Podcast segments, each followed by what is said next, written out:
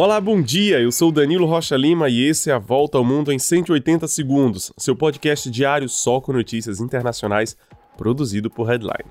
Começamos o dia com notícias da Colômbia. O país escolhe seu novo presidente. O senador e candidato da esquerda, Gustavo Petro, venceu o primeiro turno das eleições com 40% dos votos, melhor resultado da esquerda em todos os tempos. 12% a mais que o segundo colocado, Rodolfo Hernandes.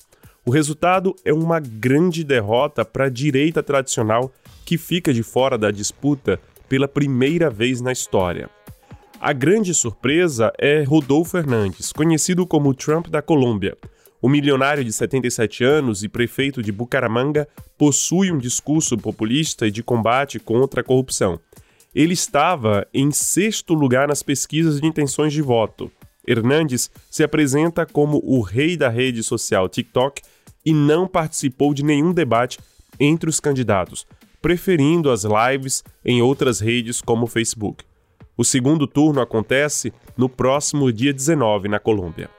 Em Bruxelas, os 27 representantes do Conselho Europeu se reúnem hoje e tentam chegar a um acordo sobre o embargo do petróleo russo. A Hungria, do primeiro-ministro Viktor Orbán, e próximo do presidente russo Vladimir Putin, é o país que bloqueia a tentativa de um acordo comum. Orbán pede um financiamento de pelo menos 4 bilhões de reais para que o país se prepare ao embargo.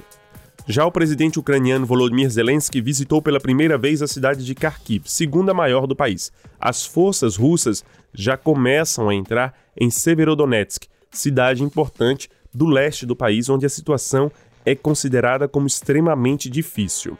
Enquanto isso, a chefe da diplomacia francesa, Catherine Colonna, visita a Ucrânia hoje e tenta desbloquear os milhões de toneladas de cereais que estão presos no país e não podem ser exportados. Vamos agora para a Ásia. No Nepal, 14 corpos foram encontrados depois que um avião com 22 pessoas caiu nas montanhas do Himalaia, a quase 4 mil metros de altitude. O aparelho levava turistas alemães indianos e nepaleses. As causas do acidente ainda são desconhecidas. E a gente termina esse giro com notícias do Festival de Cinema de Cannes, na França. O filme Triangle of Sadness, do diretor sueco Ruben Östlund, venceu a Palma de Ouro na noite deste domingo.